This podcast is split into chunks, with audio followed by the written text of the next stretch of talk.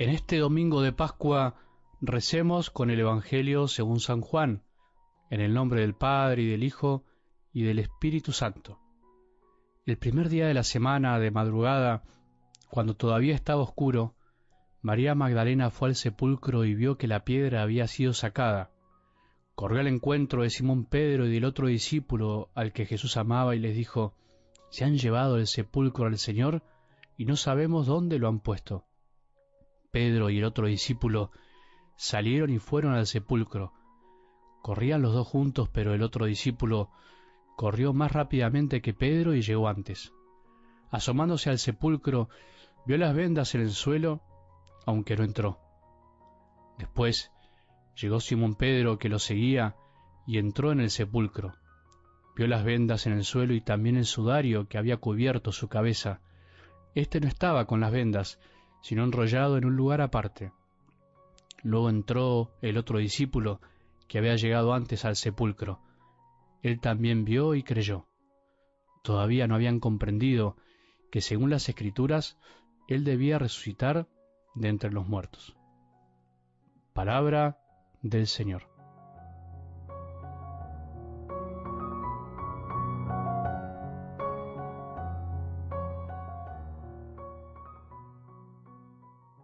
Domingo de Pascua, domingo de resurrección.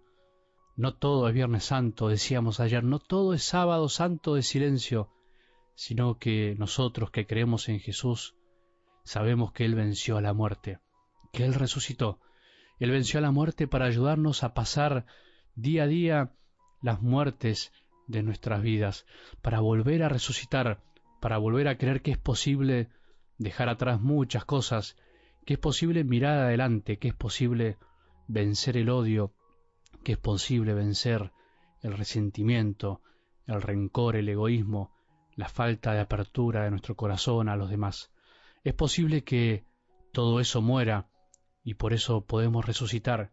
Es posible nacer de nuevo, como le decía Jesús a Nicodemo. Es posible hoy, en este domingo de Pascua, que nos alegremos profundamente que nos llenemos de gozo por creer que Jesús es el dueño de la historia, que cambió la historia para siempre, que es el dueño de nuestras vidas, que es nuestro Rey, y que vino con su luz a iluminar este mundo, y que vino a traernos la luz de la fe para iluminar nuestros pensamientos y sentimientos, nuestra inteligencia y nuestro corazón. Le pido a nuestro Padre Dios que nos conceda a todos la luz de Cristo gloriosamente resucitado, que esa luz disipe las tinieblas de nuestra inteligencia, de nuestro corazón, como se decía ayer en la liturgia de la vigilia pascual, que este domingo nos encontremos llenos de gozo, llenos de gozo por saber que es verdad todo lo que creemos, que no es un cuentito, que no es mentira, que la resurrección de Jesús cambió la historia de la humanidad, la historia de tu vida y la mía, sino no estaríamos escuchando ahora la palabra de Dios, no estaríamos participando con el corazón de cada misa, no estaríamos diciéndonos felices Pascuas. Algo del Evangelio de hoy es sencillo, algo cortito, pero con una gran enseñanza. Todos van hacia el sepulcro. Primero María, después Pedro y el discípulo amado, que podemos ser vos y yo. María, la enamorada, es la primera en llegar, y es la primera también porque ama tanto y se entristece ante la ausencia de su amado que va corriendo. Pedro y el discípulo amado corren juntos al escuchar el anuncio de María. El discípulo amado corre más rápido, seguramente por ser el más joven, pero finalmente al llegar al sepulcro respeta la primacía de Pedro y le deja el primer lugar. De Pedro no se dice nada, del amado se dice que vio y creyó, pero de todos se dice lo mismo. Todavía no habían comprendido que él debía resucitar de entre los muertos a pesar de haber visto todavía, no habían comprendido, todavía no se habían dado cuenta que la muerte había sido vencida. Todavía a veces no nos damos cuenta que nuestra fe es fe en la resurrección. Si no creemos en que Jesús está resucitado y venció el mal, vana es nuestra fe, diría San Pablo. Si no creemos que Jesús está resucitado, no tiene sentido todo lo que hacemos. Que la cruz de Jesús no tiene sentido si no es aplastada y superada por la resurrección. Todos buscamos a Jesús, o todos busquémoslo, por favor, de una manera u otra, todos necesitamos verlo experimentar que está entre nosotros. Algunos, como María, necesitamos ir en busca de otros para creer. María va corriendo a buscar a los demás. Necesitamos experimentar a veces algo de dolor y angustia para darnos cuenta lo que perdimos. Al ver que no está algo en nuestro corazón, salimos a buscarlo. ¿Cuántas veces en nuestras vidas por un dolor, por una angustia, hemos encontrado mejor a nuestro Dios vivo y resucitado?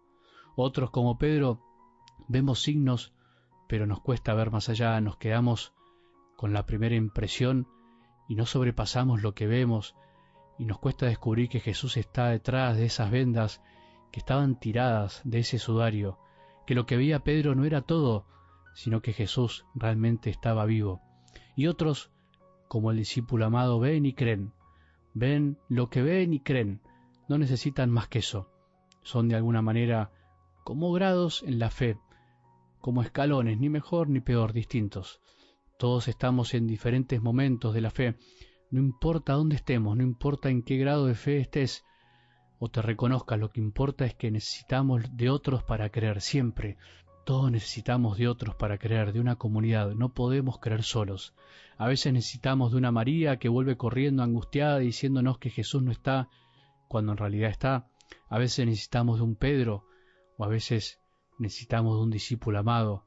O por ahí el discípulo amado, como ya lo dije, somos vos o yo.